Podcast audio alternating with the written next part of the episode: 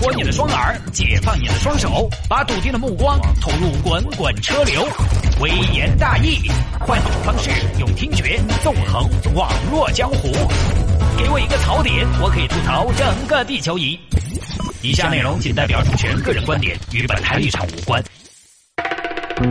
欢迎各位继续回到今天的微言大义。刚刚有听众朋友说，看哥，听你刚刚说的那一段，我心里边就舒服了。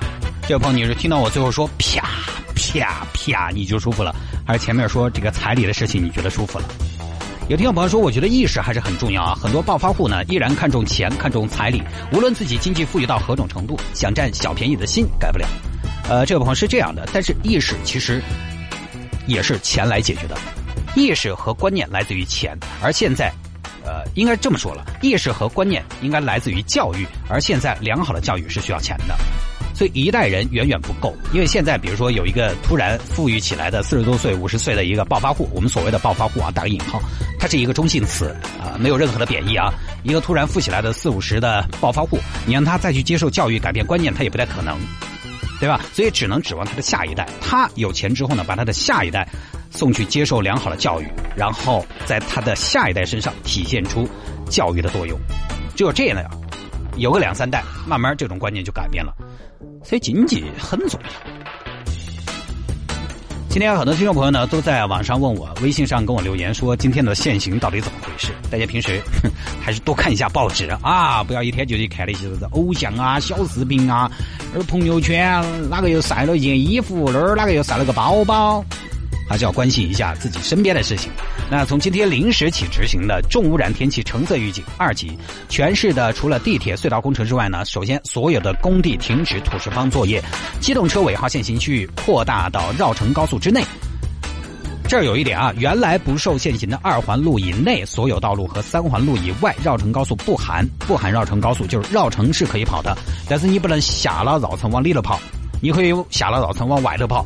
以内的道路都属于限行范围。那每天限行的尾号跟之前一致，就周一一六，周二二七，周三三八，周四四七，周五五零。限行的时间段呢也是一样的，就早上七点半到晚上八点。这个呢要重点跟大家提及一下，我们平常的限行呢是二环到三环之间，而这个限行呢是绕城以内的所有道路。就比如说你是一和六啊，今天限一和六，那今天绕城内的每一个角落，你都不能走，你大概只能在停车场走一下，好不好？开圈圈。因为两个限行的初衷它是不一样的呀。平常的限行是环堵保畅，而这两天呢是为了减少尾气排放。我们再来看，全天禁止黄标车在绕城高速不含以内区域道路通行，绕城高速内含，全面禁止露天烧烤。这为啥子要含绕城高速呢？因为你在绕城高速高头去摆个烧烧烤，好像也不像话，所以。哎，这个政策啊，也真是严严丝合缝的，没有一点的走展。绕城高速内含绕城高速全面禁止露天烧烤，你不能说绕城高速以内禁止，那我就搬到绕城高速去烤烧烤吃啊！老妹儿，给我烤完老儿。同时呢，建议中心城区中小学、幼儿园停止体育课、课间操、运动会等户外活动。这也是今年成都首次启动重污染天气应急预案二级预警橙色。呃，关于这个事情呢，很多听众朋友昨天都在微信上啊，包括今天也向我求证，觉得对自己的影响还挺大的。有些朋友呢，他就是什么呢，在三环外上班，在三环外住，之前的限行对他是根本没有什么影响的，大不了就是当天不开车进城嘛。但是现在呢，限行范围扩大到绕城，这个影响就大了。但是啊，其实这个也不是什么新鲜事，很多朋友觉得哇，这是新政策吧？不是，这个政策呢，在二零一三年就有了。当时二零一三年雾霾非常严重的时候，那个时候我记得，呃，有的时候污染指数飙到。也不知道是梅林管的数据还是哪的啊，飙到五百多，到现在三年时间。只不过呢，之前什么呢？大家觉得它好像是一个新政，是因为之前很少启动橙色预警，因为它同时还要考虑大家的出行的方便，同时呢，保证生产生活。在我的印象中，这三年应该我不知道有没有到过橙色预警，反正最多一年也就那么一两次，所以给大家一种感觉。就是这是一个新政，不是啊？其实早就跟各位打了招呼的。而且呢，我必须要说的是，这个限行啊，它不是长期的，不是常态化的。当空气质量得到缓解之后呢，就会恢复正常的限行范围。呃，反正这个呢，关于机动车尾气排放对空气质量的影响到底有多大？之前我在朋友圈也发现，身边很多朋友都在争论，或者说呢，大家不同的观点各有各的引用的呃理论和依据。或者说大家常用的私家车跟大车相比，很多朋友也在讨论它的影响到底有多大。就是我们私家车是不是没得好大贡献？没得好大贡献，你就让我们开嘛，对不对？你把那该管的管了噻。官方与民间一直是有争议的。一般在呃空气污染贡献率的分析里面，车辆的尾气污染会被称作是。应该是移动空气污染源，在移动空气污染源的分类中呢，其实又包含了大车、小车啊、飞机、轮船，呃，所有的交通工具，这个里面也会有权重的问题。其实呢，我个人觉得是个立场的问题了，我这方面不专业啊，但是我觉得我们人都会努力争取自己的那一部分权益，觉得我的事情就是最大的事情。像今天就有听众朋友说：“哎呀，天哥，你节目好多说一下嘛，天天路上都在洒水，才晓得很烦的，上美也洒，下美也洒，洒洒洒洒洒洒。”尿频尿急尿不尽，你知道吗？哎，这个我讲良心啊，洒水是为了避免扬尘的污染。本来空气就很差，扬尘是比较好控制的了，相对只能多撒几遍了。这个时候呢，我觉得大家不用那么好看，你车洗那么干净，路上洗的全是泥也没意义。就是大家很多时候呢，都是立足于自己的立场，当然这个也没关系，都是为自己的权益来争取，倒也没关系。我也不是说我高瞻远瞩，只是呢，因为这个工作的关系，我其实往往能够听到更多的声音，看到更多群体的意见，不是大家想的那么简单。就同样不吹不黑，我觉得搞建设和保生产跟大家出行其实也挺重要的，只不过呢，相对来讲出行对你的影响没有那么的直观而已。相比之下，你今天不开车可能就会迟到，可能不方便，这个东西是显而易见的，就在眼前的损失。搞生产、搞建设可能传导到你那里，你会觉得后知后觉，所以资本起到冷空气搞快来。好吧，来看这一条微言大义啊！女子领养弃婴长达五年，不知是丈夫的私生女。前面碎碎念念了那么多别的事情。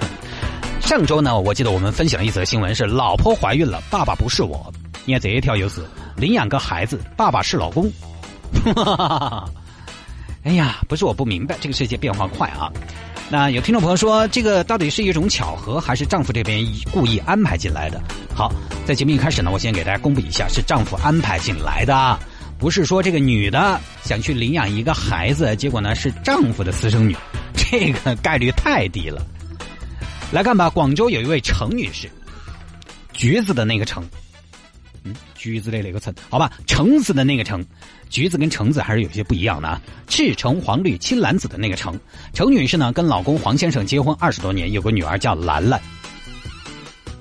陈女士跟老公黄先生结婚二十多年，有个女儿叫兰兰。你发现没有？这一家人都是颜色，老公黄，老婆橙，女儿蓝。结婚多年之后，黄先生出去晃，闯下了大祸，第三者怀了孩子，并且呢把孩子生了下来。老公，你看，这是我们爱的结晶。你看看这个鼻毛跟你长得多像啊！哈，哈哈，啊，是挺想我的哈。哎，那亲爱的，你什么时候娶我啊？呃，对了，哎，双双，我给你买了个包，亲爱的，马上到了，你看喜不喜欢？问，你好久娶我，好久娶我。亲爱的，我现在有点身不由己，手心手背都是肉，家里边兰兰也需要我，你和孩子也需要我。毕竟我是个有责任心的男人，选了谁我都会觉得愧疚啊。那你啥子意思嘛？我的意思就是，咱们能不能维持现状，搁置争议？可以吗？那我明天就要找人家了。好吧，祝你幸福，我先走了啊。哎，你等一下，爪子啊？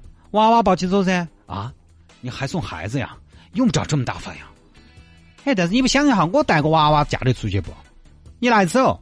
好了，孩子就递给了黄先生。黄先生拿着孩子又很头疼，很棘手，这个怎么办啊？你抱回家去。老婆，你看看谁来了？这个是哪个？这是我在外边捡的一个孩子。老婆，单位今年年终奖多发一个月工资和一个孩子，我第一个挑挑了这个孩子，长得可可爱了。也不可能，所以黄先生没办法，先抱给了自己的妈。当妈的护犊子呀，对不对？而且当妈的有些家长呢就觉得，哎呀，又给我们添了个孙女儿，哎呀，还是多安逸，多巴适嘞，就找妈。妈，这段时间你帮我把这个孩子带着啊。这是哪个？这是我一个同事的孩子，这儿要过年回老家，宠物不能带上车，所以拿给我寄养一下。哼，那你咋不抱回家养呢？那我家不是有个孩子吗？哦，要得。哎，幺儿，过来，你坐到。我跟你说啊，儿子，啊你还记不记得到你们老汉儿走的时候跟你说的最后一句话是啥子？他跟你说做人要咋子？做人要诚实嘛。人一辈子总要犯点错，这都不可怕，怕的是不敢面对。王先生一听，妈，孩儿不孝，这是我的孩子，我早就晓得了，咋可能是你同事的娃娃嘛？不，妈，他是我的孩子，也是我的同事的孩子。嗯哼，我是孩子的爸爸，他妈妈是我同事啊。妈，你可得帮我想想办法。嗯，你个短命娃娃，好不容易把你们几兄弟经有大了，后头又帮你们带娃娃，现在我才歇了几天。昨天你们老二啊，昨天老二才把娃娃带走，你今天又给我丢一个过来，你让我少个双休行不行？可是她是您的孙女儿啊。好嘛，好嘛，哎呀，说那么多咋子？我帮你带几天嘛。哎，你赶紧想办法把娃娃弄起走。我现在没办法呀。你这样嘛？你回去跟你们老娘说是你领养的，那我为什么要领养？这个不合逻辑呀！你就说喜欢这个娃娃嘛，看到了就爱心爆棚嘛。可是嘛，这个我平时不是那种人啊，这个太不符合常理了，他会怀疑的。嗯，所以你看，你注意这啥事情嘛？那就我就说嘛，我说是我捡的嘛，我就说嘛。他看到我是个老年人嘛，估计也不会太抵触嘛。好嘛，找了一个合适的时机，黄先生的母亲就把孩子抱回家了。晨晨，儿媳妇儿过来，儿子过来，你们过来一下。哎呀，这个是我前两天在菜市场称包谷的时候，在那个秤里头捡了一个娃娃，娃娃长得多乖的，我把它抱回来了。你们把它养了吗？程女士一听啊妈，你怎么不问问我们的意见呢？这毕竟带回来就是一辈子的责任呢。哎呀，晨晨，那个多个人多双筷子嘛。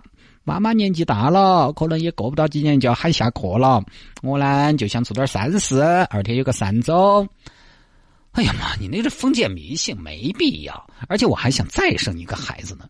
这个时候呢，黄先生出来就跟母亲帮腔，因为黄先生他肇事者啊，元凶。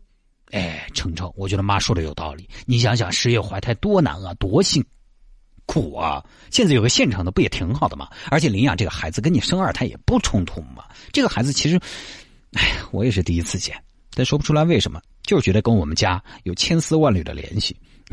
你意思呢，你当然跟你们家有联系。嗯，好吧，那你答应我一定要跟我生二胎，没得问题。说这些，现在就是。妈妈，等我睡了都。哎，老公和婆婆。都这么说，没办法，程女士接受了这个提议，就把孩子养了下来，并且取了个名字叫黄青。另一方面呢，黄先生把这个消息告诉了黄青的生母，也就是他的那个同事。哎，我跟你说，这个事情办下了哈，你放心吧，我保证他衣食无忧，事如基础。好嘛，取名字没有？取了，叫黄青。黄青，黄青，真难听，怎么就难听了？你想一下嘛。皇亲皇亲，反过来就是亲皇，亲皇就是不结啊！他一个女娃娃不结，唉，也不晓得你咋想的。哎，那你说这个名字哪有那么多过场嘛？我跟你说，你把名字改了，叫皇子，叫皇子，我怎么觉得有一种擦了红药水的感觉呢？哎呀，不行，我跟你说哈，这个娃娃是我十月怀胎整下来的，我说了算，黄是你定的，另一个颜色要我定。就叫黄紫啊，紫色的紫，好吧。哎，还有娃娃的户口咋办啊？呃，这个我现在还在计划呢，先不着急吧，反正也就这两天的事，好吧？户口怎么办？时间的关系，我们进一段广告，广告之后呢，再继续回来。在节目之外，想要跟谢探进行交流和互动，也欢迎您在微信上面搜索谢探的私人微信号，拼音的谢探，然后是数字的零八幺八，拼音的谢探，然后是数字的零八幺八，加为好友来跟我留言就可以了。